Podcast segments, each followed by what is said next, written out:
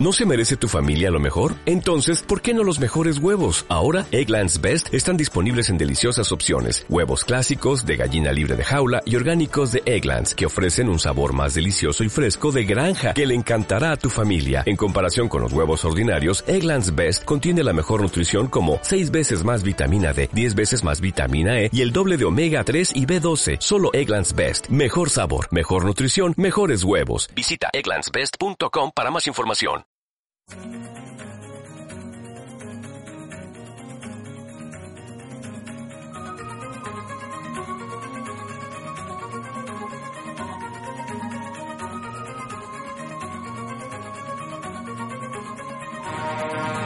Parlami dell'esistenza di mondi lontanissimi, di civiltà sepolte di continenti alla deriva.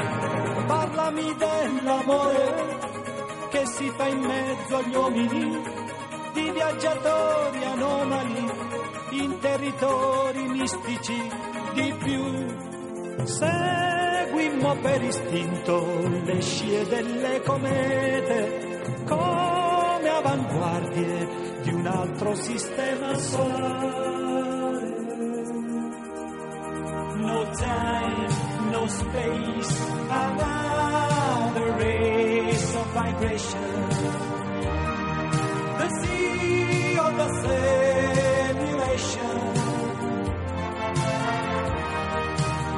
Keep your feelings in memory. I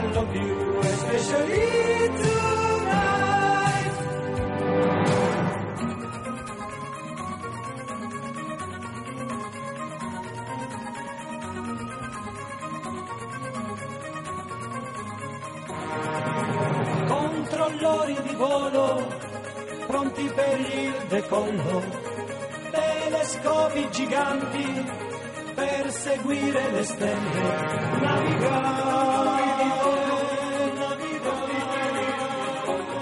nello spazio, nello spazio, seguire le stelle. Di più, seguimmo per istinto le scie delle comete come avanguardie altro sistema solare. No time, no space, another race of vibrations. The sea of the simulation. Keep your feelings in memory. I love you, especially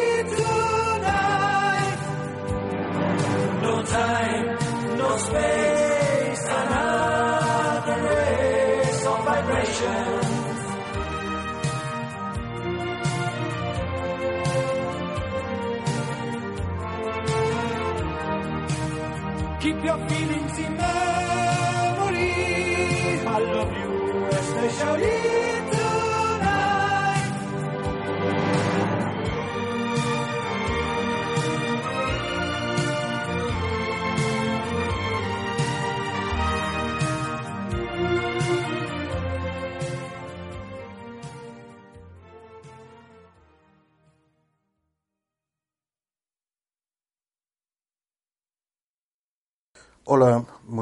¿Cómo están? Seguimos con el tercer audio entonces dedicado a Franco Basaglia. Si se acuerdan, y así lo hacía yo con ustedes en el primer audio de esta serie, le remitía al episodio 175 del canal. La mesa redonda donde estaban Satz, Verón, Langa, Basaglia, entre otros. Bien, esto fue producto, esa mesa redonda fue parte de un ciclo de conferencias que se desarrolló en julio de 1975 en México y que fue llevado al texto eh, como colección de escritos e incluso transcripción de los debates y de las preguntas a los ponentes en 1978 por primera vez por la editorial Siglo XXI, bajo el título Razón, Locura y Sociedad, por Franco Basaglia, Marie Langa, Langer, Thomas Satz, Igor Caruso, Eliseo Verón, Armando Suárez y Guillermo Barrientos. Si contrastan estos nombres con los del episodio 175 verán que ya ahora todo cierra. El primero en participar fue Franco Basaglia con la institucionalización psiquiátrica de la violencia. Exactamente el mismo tema con el que se empezara en el 68 la ideología negada. Por lo tanto, con más razón haber optado por otro de los artículos allí incorporados para ahora tener la oportunidad ex novo de toparnos con el desarrollo de la cuestión unos años después por Basaglia. Así nos va a decir. Les agradezco el haber sido invitado para hablar de problemas que nos conciernen de alguna manera a todos. Con respecto al tema que me ha señalado, que me ha sido señalado, o más bien aconsejado, es el que está más cerca de la práctica que como psiquiatra desarrollo desde hace muchos años en esa institución pública que es el manicomio. Me siento algo avergonzado por ser el iniciador de este ciclo de conferencias, pero es solo una casualidad que yo sea el primero en exponer en este ciclo, referido al psicoanálisis, a la psiquiatría y a la psicología, tres disciplinas distintas en el interior de una misma problemática. Ante todo quiero decir, luego de unas palabras de agradecimiento hacia su amigo Armando Suárez y sobre el modo en que hablará italiano, despacito para que se le pueda comprender, ante todo quiero decir, indicaba, que todas mis reflexiones fueron siempre reflexiones colectivas, es decir, una reflexión derivada de un intercambio de opiniones con las personas que trabajan conmigo en el campo de la práctica psiquiátrica. Empezaba mi charla en el reporte que traje diciendo que entendí lo que son las instituciones del sistema social que nos gobierna, el mexicano al igual que el italiano, a partir del momento en que actué en, en dichas instituciones, en que viví íntimamente estas instituciones y me refiero a dos de ellas, a las que designo instituciones de la violencia, la cárcel y el manicomio. Las totalizadoras, que diría Foucault, ¿no? Estuve en la cárcel hace muchos años durante la guerra cuando los fascistas me presaron y fue en esa circunstancia cuando pude entender lo que es una institución y cuál es la ideología que respalda a la problemática de la reclusión en una cárcel. Aquella vez cuando estaba en la cárcel era prisionero, es decir, estaba del lado de los internados.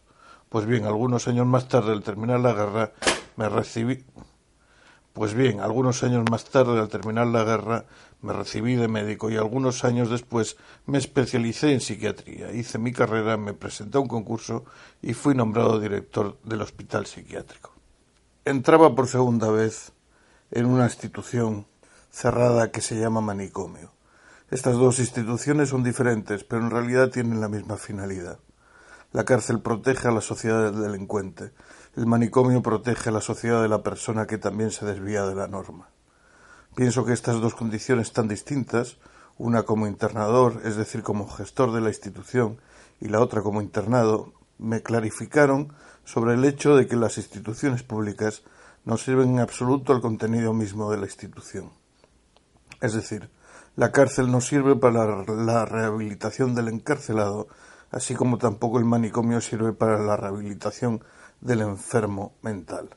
Ambos responden a una exigencia del sistema social, quiero decir, del sistema social que tiene como fin último la marginación de quien rompe con el juego social, la marginación del que no acepta la problemática de la violencia institucionalizada que gobierna nuestra sociedad. Nuestra sociedad, tal como está organizada, no está hecha a la medida del hombre, sino que está hecha solamente para algunos hombres que poseen las fuerzas de producción, está hecha solamente pensando en la eficiencia productiva. Pues bien, quien no responde a ese juego social es marginado. Aprovechando la condición de estas personas que deriva de la transgresión de las normas realizada por el encarcelado y de la reenfermedad en el caso del enfermo, ambos son tratados no por lo que realmente son, sino por, por la molestia social que causan. Lo que me chocó, lo que me impresionó en el momento en que entré tanto en el manicomio como en la cárcel, fue ver cómo estas instituciones servían de contención para esas personas destruidas, personas que no podían llamarse nada, que no eran nadie. La cárcel está compuesta por personas destruidas, personas que esperaban salir y que cuando salían volvían de nuevo a ella. Por este motivo era la cárcel la que les enseñaba a delinquir. Cuando ingresé al manicomio no pude reconocerme como médico, como psiquiatra, porque no reconocía en ninguno de los rostros que vivían en el hospital nada que pudiera indicarme la naturaleza de su enfermedad. Como psiquiatras, al ingresar en cualquier manicomio del mundo, encontramos siempre el mismo rostro de enfermo, o mejor dicho, el mismo rostro del internado. La cara del internado es una cara de persona anémica, que no dice nada, que se queda quieto, que toma actitudes pasivas y que, bajo las órdenes del enfermero, bajo las órdenes del médico, espera el día que no llegará nunca, el día de su salida, el día de su alta. Bien, yo pienso que el manicomio, un manicomio en México, es la misma cosa que un manicomio en Italia.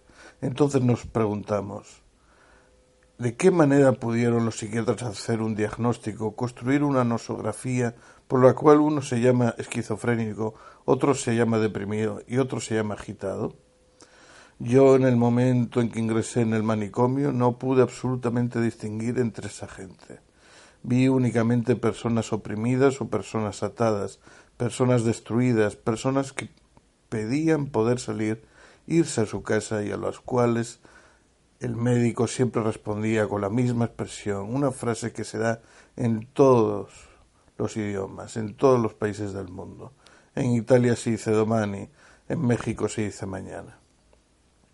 Ese mañana no llega nunca, ese día que el enfermo espera y que nunca llegará. Esta situación, el tiempo que ya no existe, representa la vivencia del manicomio, su acción permanente, fija, que solamente es útil para su supervivencia. Es decir, el manicomio no responde a las necesidades del enfermo, sino que responde a las necesidades de la organización.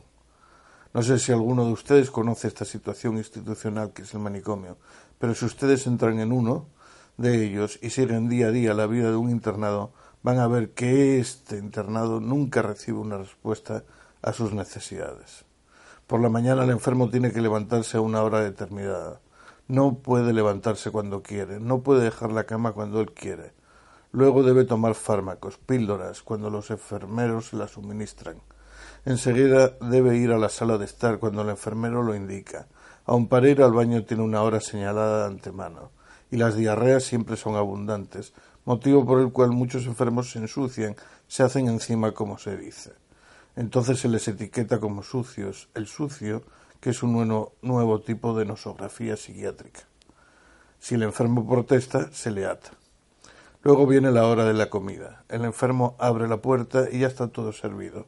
Los enfermos deben comer muy rápidamente. A continuación, vuelven a la sala de estar esperan la noche y la noche siempre llega muy temprano porque los enfermeros deben irse y el médico no está. Ya regresó a su consultorio privado para atender sus consultas. Más tarde, a las cinco, es la hora de acostarse. Entonces se llena a los enfermos de fármacos, de barbitúricos, porque tienen que dormir, porque nadie debe molestar la calma del manicomio, la calma del pabellón. Este es el día tipo del enfermo internado. Entonces, frente a estas consideraciones prácticas que vemos acontecer en instituciones públicas que tendrían que estar al servicio del enfermo, surgen consideraciones que pienso son extremadamente importantes y sobre ellas debiéramos reflexionar en este diálogo que entablemos juntos. El enfermo mental es pues la persona que se encuentra internada en esas instituciones de las cuales hablamos, en esos institutos que sirven no al cuidado, a la custodia. Estas son las instituciones que los científicos definen como instituciones que sirven para curar a la persona que tiene trastornos mentales, que tiene trastornos que afectan a su relación con los demás. A esta persona se le encierra en un lugar en el que ciertamente sus trastornos no van a ser curados y en que se le hace un nuevo tipo de terapia que consiste en recuperarlo, no ya mediante una ideología de cura, sino mediante una ideología de castigo. Es decir, lo que subyace y determina la lógica de estas instituciones cerradas es justamente no ya una ideología curativa, terapéutica, sino más bien una ideología punitiva de castigo. yo diría también utilitaria, por el periplo del día, de la jornada que nos comentaba, los intereses creados en la noche, la tarde-noche, y por qué se les acuesta tan temprano llenos de barbitúricos. Por ejemplo, podemos decir, si miramos las cárceles, que todos conocemos que son un lugar de violencia, que representan para el hombre libre el temor por el cual no debe cometer actos de delincuencia, no debe ir en contra de la ley. Si va en contra de la ley, es internado en el manicomio, disculpen el lapsus, es internado en la cárcel, y es entonces el temor al encierro la única razón de existencia en las cárceles. Es decir, la contradicción social que representa la infracción de las normas no es considerada en su razón de infracción de normas, sino que es considerada como un dato y no como un producto histórico social. No se considera la contradicción que el hombre mismo es es decir, que el hombre puede delinquir o puede no hacerlo, sino que se lo considera como una unidad, como hombre que se apartó de la norma. Nuestro sistema social, pues, no puede darse cuenta de las contradicciones del hombre. La norma lo toma según el que cree que es. Un hombre está fuera o dentro de las normas, y esto se da tanto para el encarcelado, el delincuente, como para el enfermo mental. Lo mismo acontece con el manicomio. El manicomio representa una amenaza de encierro. Este tipo de lógica que considera únicamente lo que es la lógica de, de nuestro sistema social destruye a la gente más débil, a la que no responde al juego social. El problema que se refiere a la problemática de la persona que se encuentra eh, internada en el manicomio subyace también en una ley que es la ley que se refiere a la internación del enfermo. Esta ley dice de manera precisa que el médico psiquiatra debe proceder a la curación y a la custodia del enfermo. Curación y custodia del enfermo son los términos de una contradicción, porque curación, cura, en la aceptación latina de la palabra, significa afán, disponibilidad, ser para. Evidentemente el manicomio tal cual lo describimos no está en condiciones para responder a ese cuidado, a ese afán, a esa disponibilidad hacia el otro. Pero junto con esto la ley nos suministra el otro polo del discurso, es decir, la custodia. El psiquiatra debe custodiar al enfermo de los excesos a que puede inducirle la locura, de los excesos que la enfermedad puede causar en la medida en que la enfermedad es considerada como elemento negativo por la agresión contra el otro, contra la persona diferente. Pues bien, entre los dos términos el psiquiatra debe elegir uno, curación, curación o custodia, porque no puede hacerse cargo de la contradicción cura-custodia, ya que el tipo de institución cerrada no le brinda esta posibilidad. Cura-custodia, en lugar de ser los elementos de una contradicción, pasan a ser los elementos antinómicos opuestos de una situación que no puede ser resuelta. Y bien, si hasta ahora el psiquiatra eligió entre los términos de la contradicción el término custodia, hoy decimos nosotros elegimos el término curación. Si buscamos lejos en el tiempo podemos ver cuándo aparece el manicomio. Vemos que durante el periodo iluminista, antes de la Revolución Francesa, todas las personas asociales eran recluidas en la misma institución. Prostitución, enfermedades mentales, delincuencia, no había necesidad de separarlas. Todas estaban unidos por una única lógica, que es la lógica de la marginación, independientemente de la especificidad de cada una de estas situaciones. Ahora bien, el iluminismo, que ha creado otro tipo de hombre, creó también una ciencia que se dividió de acuerdo a cada especialidad, y de aquí nacieron las ciencias del hombre. Nace así la frenología y al mismo tiempo la antropología, la psicología. Todas las ciencias tomaban al hombre dividido para ser más precisos, al hombre mismo lo dividían de acuerdo a lo que eran sus necesidades. El hombre tiene una parte psicológica, una parte biológica, una parte antropológica, una parte de alteraciones psíquicas y así nacieron las diferentes técnicas que se enfrentaban con la problemática humana de acuerdo a lo que era la situación del hombre y a los que con él vivían. Nacen así, junto a las cárceles, los manicomios. Los manicomios no cambiaron demasiado desde el tiempo de Pinel. Los manicomios quedaron siempre, como dije anteriormente, como defensa de la persona sana en contra de la persona que se desviaba de las normas. En un determinado momento tenemos pues que pensar que lo que nos enseñan en la universidad es una gran mistificación, Es toda una delincuencia porque los delincuentes son los profesores, no los delincuentes. Yo siento que tengo derecho a hablar de esta manera porque soy profesor universitario y está claro, me aplico a mí también la etiqueta y no tengo por qué tener inhibiciones. Y lo digo también porque no quiero llamar delincuente a nadie, porque delincuente no es una palabra difamante. Si uno es delincuente lo es por algún motivo. El problema es pues pensar por qué una persona es así y por qué no de otra manera. Bien, yo parto de esta afirmación, algo paradójica. Cuando dije que los profesores son delincuentes, lo dije por los siguientes motivos. Porque el profesor, por lo general, y no hago, y no hago de esto una situación total, transmite un saber y así como el profesor tiene en sí una contradicción primaria que es la del saber y la del poder, así también sucede por otro lado con el médico. El profesor tiene en sí esta contradicción, la de saber y la de poder, y que de su saber depende su poder, es decir, que cuanto más sabe, cuanto más logra transmitir su saber en una determinada manera, menos poder burocrático institucional va a tener y más poder democrático tiene. Es entonces en el momento en que el profesor puede asumir esta contradicción entre el saber y el poder cuando logra una cosa, en mi opinión, muy importante. Yo distinguiría, y con esto me aparto del tema principal, pero pienso que es un momento importante para entendernos, entre el técnico del saber práctico, es decir, el técnico que sabe prácticamente, y lo que es el funcionario del consenso. El profesor que transmite su saber y que lo hace como si fuera algo muerto, transmite el poder al estudiante. El estudiante incorpora la agresión de este profesor, porque se identifica con él y se vuelve un pequeño profesor. Prácticamente esta persona se convierte no en una persona que transmite saber, sino que transfiere el rol del profesor. No sé si está claro lo que quiero decir. En esta situación el estudiante no aprende nada, solamente transmite. Transmite solo poder y opresión, transmite cómo hacer para oprimir a los demás, ya que no puede hablar de la contradicción en tanto el profesor no le enseñó a hablar de ella.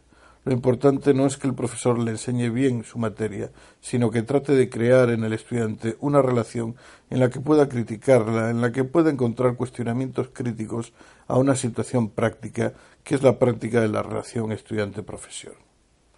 Profesor. Es a esto a lo que llamo el técnico del saber práctico, mientras que el profesor, al que anteriormente denominaba delincuente, es aquel que transmite su saber en el sentido de transmitir su poder este comentario que hice sobre el problema de la enseñanza, yo lo traslado al problema de la institución manicomial y veo que es la misma situación, ya que el médico, además de encontrarse en la contradicción de tener que hacerse cargo del cuidado y de la custodia, tiene también un rol pedagógico importante en su relación con los que colaboran con él y sobre todo en su relación con el enfermo. Desde el momento en que entendimos que el manicomio no responde a las necesidades del enfermo y que por el contrario las considera como criminales en el sentido de que las vive como situaciones culpabilizantes, como situaciones que deben, y por eso hablo de criminalizar las necesidades, ser castigadas, vimos como la salida a esta situación era establecer una relación diferente, una relación en la que tanto el médico como el enfermero y el enfermo pudiesen vivir la misma situación, pudiesen vivir una situación en la que todos compartieran un fin común. Esta lógica la podrían entender mejor si les digo que ya nace en un periodo en que surge la misma problemática en otras instituciones. El año 1968 fue para nosotros un año decisivo en la apertura del manicomio, y lo fue también para los jóvenes de las universidades que entendieron la mistificación de la ciencia, que entendieron que no se les enseñaba nada, que no eran adiestrados de ninguna manera y que el único adiestramiento que recibían era el pasaje sin crítica por una ciencia que sólo estaba hecha para mortificar al estudiante o al futuro objeto de su ciencia, el paciente. Aquí la referencia al muro, a The Wall, en Another Brick of the Wall, es irremediable. En el audio sobre derribando el muro de nuestros traumas y temores. Esto fue muy importante porque nos hizo entender que la sociedad en que vivimos está en una real transformación, porque necesita transformarse radicalmente con respecto a sus valores y que estos no son los del sistema social en el que vivimos. El año 1968 fue muy acalorado aquí en México, como en todo el mundo.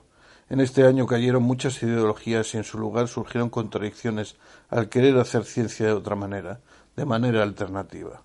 Fue un año en el cual muchos países se rebelaron y se dieron otra constitución política. En estos años yo viajaba por Sudamérica, pues había sido encargado por algunos editores europeos para revisar la situación institucional sudamericana con referencia a la problemática psiquiátrica. Visité casi todos los países sudamericanos y encontré que su situación era la misma que la europea. Es más, me di cuenta de ciertas situaciones, por ejemplo, que el manicomio estaba afuera, no ya en la ciudad, sino en el campo. El campesinado vivía una lógica en reclusión, aun estando afuera, libre aparentemente, pero dominado por una lógica de opresión, por una lógica en la que la amenaza de violencia, más que la violencia secular, determinaba la opresión y por tanto la obediencia al patrón. Cuando estaba realizando este viaje se preparaban las elecciones chilenas que llevaron algunos meses más tarde a Allende al poder y con él a la unidad popular. En el tiempo transcurrido luego tuve la gran felicidad de ver lo que Allende hacía con respecto a la salud y específicamente con la salud mental y con el problema de la desviación psíquica. Era la misma cosa con la que era la misma cosa que lo que nosotros hacíamos en nuestro hospital, es decir, buscaba dar un significado común a la vida de todos. Tanto en el microcosmos de un hospital como en el macrocosmos de una nación, como fue Chile, pasó lo mismo, pero no era posible que el hombre se expresara. En nuestro hospital dimos la posibilidad de establecer, de expresarse, y tuvimos una rápida reacción por parte del establishment que nos obligó a responder frente a la magistratura por actos que no podían ser permitidos, porque eran actos que podrían llevar a la corrupción, a la transformación de una lógica social referida a una esficidad como lo es lo, de la psiquiatría. Algunos años más tarde, cuando, cuando en Chile los médicos chilenos y el pueblo chileno habían encontrado el sentido de su propia vida en un quehacer común para todos, determinado significado de vida, en el querer vivir, la contradicción del hombre, en considerar en tomar en cuenta tanto al hombre sano como al enfermo, porque la vida está compuesta por enfermedad y salud, fue en ese momento que Pinochet mató a los médicos, mató al pueblo chileno, porque el pueblo chileno había comprendido lo que era la ciencia burguesa, había entendido lo que era la ciencia imperialista. Ahora que hice esta consideración general, paso a considerar cómo la ciencia está íntimamente ligada con la política y cómo el técnico, haciendo su trabajo, está haciendo política y no ciencia. El técnico dice que su técnica es neutral, dice que cura al enfermo y nada más. Ya hemos visto cómo el enfermo tiene en su interior toda la problemática social, que está íntimamente ligada con la lógica del sistema social en el que vive entonces podemos ver cómo técnica y política están interrelacionados. Poder y saber están íntimamente ligados cuando modificamos una institución o queremos transformar la ciencia. Es necesario transformar, es poder es poder y saber están íntimamente ligados cuando modificamos una institución o queremos transformar la ciencia. Es necesario trastocar la lógica social, porque si no la ciencia es solamente reflejo de una situación represiva, de una situación en la cual el individuo es oprimido, eliminado. En ese momento vivimos una situación bien clara, pero aquí debo detenerme, pues me gustaría que comenzase la discusión y también porque Suárez me informa que ya tenemos que terminar y entonces tendría que postergar mi discurso. Quería terminar mi charla de esta manera. Estas consideraciones que hemos hecho plantean una situación bien clara, bien precisa.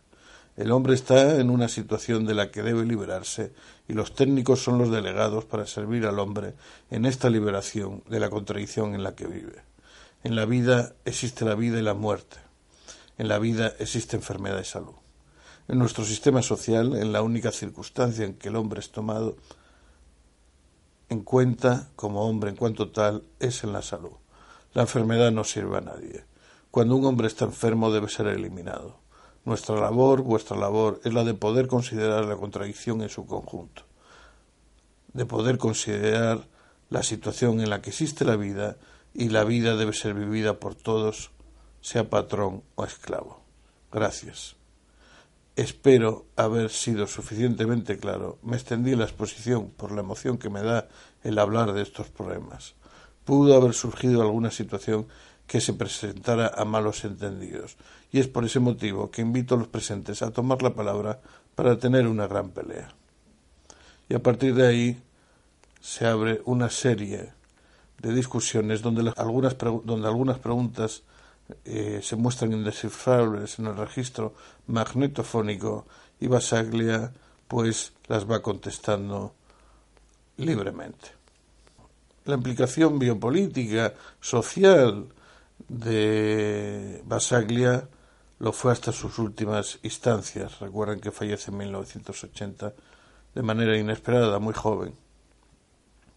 Y esto supone una síntesis de lo que ya dijera en la institución negada y el proyecto inaugurado en Gorizia y que daría lugar a la ley 180, es decir, ya no tendrían esos enfrentamientos con la magistratura, ya no estarían pendientes de la custodia, sino más bien del seguimiento de curación, de sanación, si no es posible la curación, del día a día del paciente, del doliente, por el sufrimiento pues mental que pudiera padecer. Muchísimas gracias por su ¿No te encantaría tener 100 dólares extra en tu bolsillo? Haz que un experto bilingüe de TurboTax declare tus impuestos para el 31 de marzo y obtén 100 dólares de vuelta al instante. Porque no importa cuáles hayan sido tus logros del año pasado, TurboTax hace que cuenten.